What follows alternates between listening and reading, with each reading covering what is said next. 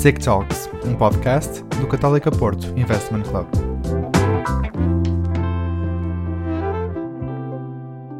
Olá a todos! Hoje temos connosco um convidado muito especial num episódio dedicado ao investimento imobiliário, o João Zoio. O João é um consultor imobiliário de Lisboa, tem apenas 20 anos e, para além de contar com diversos artigos no Jornal Público, tem dado que falar com os seus TikToks direcionados a esta área dos investimentos, possuindo mais de 45 mil seguidores na plataforma. Olá, João! Antes de mais, muito obrigada por participares connosco neste podcast. Olá, Rosarinho. Muito obrigado pelo convite, antes de mais. Nós conhecemos-te exatamente através do TikTok e adoramos a forma como tu usas esta plataforma para dar dicas, para ensinar mais sobre este mundo dos investimentos de uma forma realmente simples e fora da caixa de um tema que pode parecer tão complexo. Como é que surgiu o teu interesse por esta área dos investimentos? Sempre quiseste trabalhar nesta área? Eu sempre fui uma pessoa um bocado perdida da vida, não fazia ideia do que é que queria fazer nem, nem o que é que queria seguir, nem onde é que ia calhar no futuro. Sempre pensei em engenharia informática, eu achava que adorava engenharia, mas pronto, mal sabia que, que não, não tinha nada a ver com isso.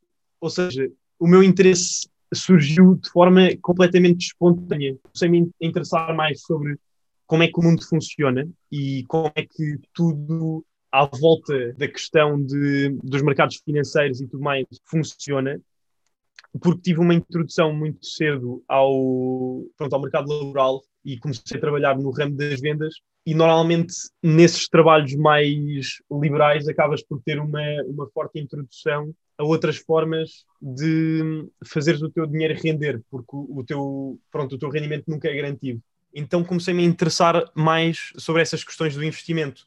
E isso depois levou-me também, eh, a questão de, das vendas foi o que me levou depois ao mercado imobiliário. E quando cheguei ao mercado imobiliário, quando comecei a aprender realmente como, como é que tudo funciona e como é que podemos eventualmente alocar dinheiro a um investimento imobiliário e como é que podemos sair altamente beneficiados desse tipo de, de transação, aí é que comecei a dar toda uma, uma importância e um valor adicional a esta temática. Foi assim que surgiu o meu interesse. Foi tanto pelos meus primeiros trabalhos e pelo meu contacto com, com, o mundo do trabalho. E depois, assim que entrei no mercado imobiliário, comecei a explorar as pessoas que vinham ter comigo e com a minha equipa para a partida investir em elas. Gostava também eu de saber como é que poderia estar do outro lado desta transação.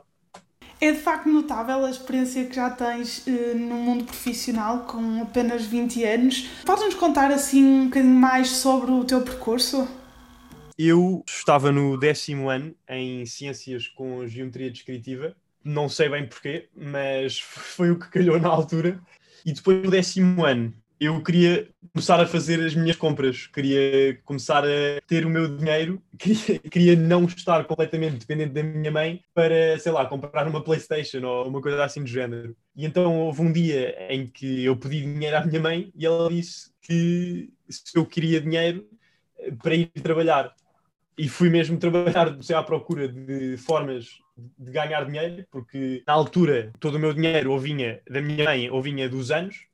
O que é que eu vi muito na altura? Vi aqueles esquemas de como ficar rico rápido, é por isso que eu também falo, falo imenso sobre isso, porque acho que há imensos putos que ficam altamente iludidos com essa miragem de que vão ficar milionários na internet de um dia para o outro, seja com Forex, seja com dropshipping, seja com essas coisas todas que nós, que nós vemos a serem anunciadas e preached pelos gurus da internet. E numa vertente mais legítima e, e pés na terra da coisa. Comecei a ver trabalhos sazonais como monitor de campos de férias para, para miúdos mais pequenos, comecei a ver eh, apanhas de, de fruta no verão e não surgia muito mais para miúdos com 16 anos porque há uma grande grey area cá em Portugal no que toca à questão do trabalho para menores de 18 anos. E então o único ramo que eu encontrei que estava disposto a me acolher foi o ramo das vendas e de, das telecomunicações. Não fazia ideia do que é que aquilo consistia, as descrições de trabalho eram imensamente shady, tudo bué vago. Cheguei lá, não fazia a mesma ideia de, daquilo que me iam dizer, daquilo que eu ia fazer e daquilo que eventualmente seriam as minhas responsabilidades. Mas pronto, não tinha nada a perder, não é? Portanto, acabei por, por ir lá para saber o que é que eu ia fazer. E foi talvez a melhor introdução ao, ao trabalho que eu alguma vez poderia pedir e, e só tenho a agradecer por tudo o que aprendi e todo aquele que foi o meu percurso, que na altura foi na, na construção, na CME, portanto, Construção e Manutenção Eletromecânica, que era um prestador de serviços para a nós, ou seja, eu no fundo trabalhava para nós subcontratado por essa empresa. E trabalhava para nós a fazer o quê? Vendas diretas de pacotes, ou seja, eu era aquele chato que ia bater de porta em porta perguntar como é que estava o teu serviço de, internet e de, da tua box e, e, dos teus telemóveis e no fundo perceber se primeiro se eras de nós, se estavas satisfeito com o serviço e se havia alguma coisa que eu te podia fazer um upsell, tipo mais um cartão, ou se não fosses de nós e se estivesse insatisfeito com o teu atual serviço e era aí onde, onde ganhava mais, a fazer um, um novo contrato e uma nova aquisição de um cliente.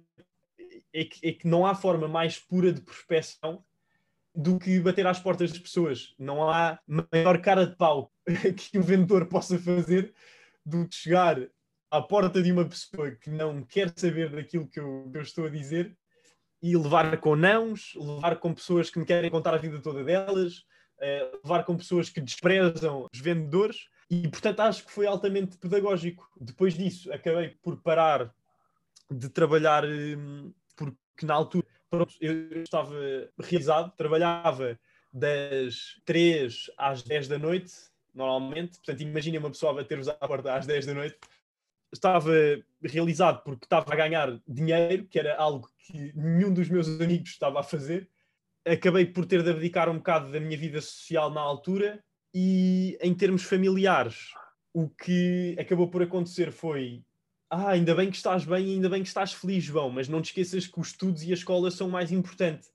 E então chegámos ali ao patamar onde, pronto, temos de começar a, a realmente a pensar no futuro e a estudar para os exames. Comecei a, a ser um bocado pressionado para parar de trabalhar e para começar a focar no, no estudo para os exames e para entrar na faculdade. Pronto, acabei por sair da CME e estudar comecei a estudar para os exames, acabou por correr mais ou menos, acabei com uma média de 15 e, e entrei na minha sexta opção, em Engenharia Biomédica. Na altura tive sorte porque esse, esse curso tinha, tinha, foi o primeiro ano de abertura desse curso, então eu fui o último colocado com, com a minha média, porque tinha, tinha sempre atirado para engenharia informática, que ultimamente tem sido uma coisa, tem, tem subido imenso, as médias agora estão nos 17, 16 e então fiz esse primeiro semestre, acabei por perceber pá, que não era nada, nada daquilo que eu queria, apesar de até ter resultados pronto, médios. Acho que para qualquer pessoa naquele curso ter uma média, estava bem com uma média de 13, portanto acho que pá, para ali estava ótimo. E pronto, e então saí, acabou esse primeiro semestre, à volta de dezembro, porque também não, não tinha feito, não ia fazer nenhum exames. E em dezembro foi quando começaram a recrutar e quando eu comecei a olhar mais para outra vertente da minha vida que eu gostava imenso, que era a aviação civil. E então fiz uma, uma entrevista para a British Airways eh, em Londres. Pá, foi das melhores entrevistas de trabalho que eu já tive na vida. É um processo de recrutamento e seleção que eu até à data nunca vi e é algo que eu, numa fase mais avançada, gostava imenso de implementar nas empresas em que trabalho. E vindo dessa, dessa experiência de recrutamento, que da primeira vez não correu bem, não correu bem porque eu simplesmente não estava preparado. Era um miúdo que tinha acabado de fazer 18 anos e estava a competir contra pessoas que já tinham imenso arcabouço nessa área. Mas vim para Portugal, uh, isso, foi, isso foi um fim de semana, ou seja, fui lá e voltei mas vim completamente preparado para uma entrevista nesse, nesse setor. E então vim, vim cá ter uma entrevista na Ryanair. Pá, facílimo, passei tudo e, e, entrei. Comecei a formação e comecei a trabalhar na Ryanair. Estive lá durante seis meses, fui, fui trabalhar para Barcelona. A minha base era, era em Girona, que é uma terra a 45 minutos de, de Barcelona, a norte. Pá, incrível. Das melhores experiências da minha vida, talvez das alturas em que estive mais feliz estava numa casa incrível, a pagar pouco, tinha o meu carro à porta, estava a fazer a vida que queria, no sentido em que ia trabalhar, nem parecia que era trabalho, estava extremamente feliz. Mas depois comecei a pensar: pá, mas isto não me vai levar a lado nenhum. Tipo, eu estou aqui e se eu continuar aqui, como estou a ver estas pessoas todas à minha volta, não estou a ver grande escada por onde trepar. E então, apesar de estar a ganhar extremamente bem para aquilo que é o, o panorama nacional, estava a ganhar para 2 mil euros por mês na altura, estava felicíssimo, felicíssimo, e também estava numa situação fiscal muito estranha, mas que me beneficiava porque eu estava, enquanto português, a trabalhar em Espanha para uma empresa irlandesa. Ninguém queria os meus impostos. Portanto, estava a ganhar 2 mil euros por mês assim. e pronto, depois comecei a pensar: ok, então tenho de voltar para algum ramo que me remunere de acordo com a minha produtividade e não de acordo com as horas que eu trabalho.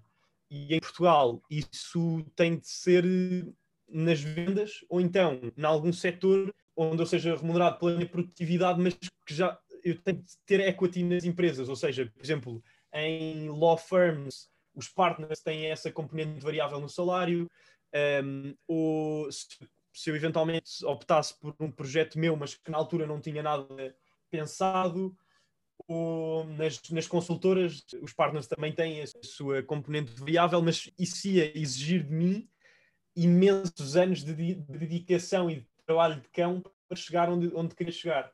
E então comecei a pensar, ok, vendas. Vendas, o que é que eu posso vender que tem um maior retorno para mim? Relógios, casas, pronto, para casas, porque também achava piada e gostava, via uh, entrar em casas fixe e uh, pronto, estar associado com esse, com esse lifestyle e a ajudar as pessoas numa fase importante da sua vida sempre foi algo que me fascina. Então, eh, resolvi, eu na altura já estava no LinkedIn e via sempre um, um Nuno Gomes a fazer eh, posts no LinkedIn relativos a, ao ramo imobiliário e é um dos CEOs com mais tração, CEOs no ramo imobiliário com mais tração de, no, no LinkedIn e acabei por lhe enviar uma mensagem perguntar, eh, pronto, na altura tinha 18 anos, portanto, a perguntar-lhe o que é que ele achava da minha idade e se, e se eventualmente ia ser prejudicial para o meu bom desempenho e se achava que eu eventualmente poderia ter sucesso. Ao que ele me respondeu que a idade por si só não era de todo um fator negativo e que ia completamente depender da minha ética de trabalho e de, das aptidões que eu eventualmente viria a desenvolver no decorrer de, de, da minha experiência de trabalho. E então, pronto, acabei por ter três entrevistas, depois uma com a direção comercial, uma com a direção de recursos humanos e uma com os, os três sócios, porque eles também, aquela agência, a Remax Prestige, era a agência com, era e é a agência com a maior faturação per capita, portanto eles querem manter esse nível elevado, essa barrier to entry, não é? No mercado e acho que fazem otimamente bem, portanto estavam ali a analisar o risco da coisa. Pronto, e apostaram em mim, comecei a, a aprender com os melhores e a estar ao lado dos melhores e a conviver com os melhores e acho que isso foi extremamente importante para aprender e, e beber da fonte, não é? Em termos de, de, conhecimento. Foi nesse espaço e nesse período de tempo que eu conheci o Filipe Pereira, que era um dos, dos consultores na altura que eu mais admirava e que tinha melhores resultados e que trabalhava da forma que eu me via a trabalhar uh, e que hum, tinha uma imagem, tinha e tem uma imagem incrível e uma postura do outro mundo, tanto pessoal como profissional. E então eu vi-o numa sala, nós tínhamos um, um, business center onde podíamos estar a, a, trabalhar, um espaço de coworking no fundo. E eu ia sempre para a sala dele aprender e ouvir os telefonemas dele, ouvir a forma como ele interagia com a equipa dele, ouvir hum, a forma como ele abordava os problemas, uh, a forma como ele respondia aos clientes. E passado algum tempo, eu comecei um, ehm, a apostar muito numa forma de prospecção que não era nada, não era nada comum, que era uh, as redes sociais e o posicionamento digital e paid advertising. Pronto, muito a apostar na vertente do marketing digital. Porquê? Porque aquilo que a escola tradicional da mediação imobiliária transmite é tens de ir bater portas, tens de ir distribuir flyers, pá, eu já tinha tido a minha fair share de levar com nãos e levar com, com portas fechadas na cara. Então decidi, ok, não pode ser esta abordagem que eu vou tomar outra vez, porque senão vai acontecer o mesmo que me acontecia na altura, que era eu quero-me atirar deste prédio. e portanto não podia deixar isso acontecer. Apostei no, no marketing digital e fui dos primeiros consultores em Portugal a realmente ter alguns resultados a vir dessa, dessa vertente. E comecei então a especializar-me imenso nesse contexto. E o que é que acontece depois? Há uma altura, ah, houve um primeiro negócio que eu fechei que foi por essa via e foi o primeiro negócio nessa agência que foi fechado por aí. Então decidiram distinguir-me por boas práticas na agência e isso envolve, envolvia uma participação na reunião mensal e basicamente a explicar o que é que eu tinha feito, porque é que eu tinha feito e como é que eu tinha feito acabei por uh, dar um bocado uma, uma chapada de luva branca aos dinossauros todos que trabalhavam naquela. a muitos dinossauros que trabalhavam naquela agência, não quero dizer que sejam todos, não era isso que eu queria dizer. E dizer que no fundo não iam chegar a lado nenhum a pôr fotografias nas redes sociais assim e no fundo a não adicionar valor nenhum à vida do, da sua audiência e dos seus clientes nessa vertente e portanto que tinham de apostar em outras formas de prospecção, nomeadamente o marketing de conteúdo, posicionarem-se realmente como uma mais-valia, irem a fundo na questão de, de aumentarem o seu portfólio de serviços e a qualidade do seu serviço. E o Felipe reparou em mim nessa altura e gostou daquilo que eu disse e algum tempo a seguir o que aconteceu foi ele queria mudar um bocadinho a estrutura dele, quis apostar numa forma diferente de operar no mercado imobiliário, uma equipa completamente especializada, cada um no seu ramo e especializado na sua vertente do negócio, e então e tinha investidores por trás que lhe fizeram um convite para ir para a 121, portanto trocar da Remax Prestige para a 121 Realty Art. E quando ele fez essa mudança, acabou por me convidar para trabalhar com ele, inicialmente como consultor, e depois a necessidade aguçou o engenho, tivemos de apostar cada vez mais no nosso marketing e acabei por começar a construir todo um departamento de marketing de origem. Começar a recrutar a primeira designer, começar a recrutar a primeira especialista em anúncios, porque eu era bom nisso, mas queria ter mesmo uma pessoa pronto, que se tinha formado e que à partida no papel tinha mais experiência do que eu, a recrutar os primeiros videógrafos, a recrutar os primeiros gestores de redes sociais e pronto, e agora o que faço é muito mais essa vertente da gestão dessa equipa de marketing do que propriamente o acompanhamento comercial dos nossos clientes, se bem que faço isso para um nicho muito específico de clientes que vêm, vêm ter comigo através das redes sociais, mas ativamente não faço grande prospecção nesse sentido. Portanto, é isso. Agora acompanho alguns, alguns clientes, sou sócio da empresa do Felipe, como, como diretor do departamento de marketing, e faço essa gestão de pessoas que tem sido um, um grande desafio e tem sido muito recompensador. Agora focando no tema dos investimentos e mais especificamente no imobiliário, explica-nos, João, que formas existem de investir nesse mercado? Nós temos duas formas principalmente de, de, investimento no mercado imobiliário. Temos uma forma mais direta e uma forma mais indireta. Dentro de, das formas indiretas, temos, por exemplo, o investimento em Real Estate Investment Trusts, que cá em Portugal chegaram o ano passado, mas ainda é um mercado que não está nada desenvolvido, não há grandes fundos destes a operar cá em Portugal e isto no fundo são gestores de património imobiliário cotados em bolsa, ou seja, é como se estivéssemos a investir numa ação, é, é uma espécie de mutual fund imobiliário. Estamos a investir num portfólio imensamente diversificado de património imobiliário, que tanto pode ser residencial, pode ser eh, comercial, pode ter um bocadinho de tudo. E nesta vertente indireta temos também o crowdfunding, que é eu ponho o meu dinheiro num projeto onde há uma plataforma que está a angariar fundos para desenvolver esse projeto, ou um, um promotor que anuncia o seu hum, projeto e empreendimento numa plataforma e pronto, depois os, os pequenos investidores normalmente vão lá meter o seu dinheiro. Essas são as duas grandes formas de investimento imobiliário em termos indiretos.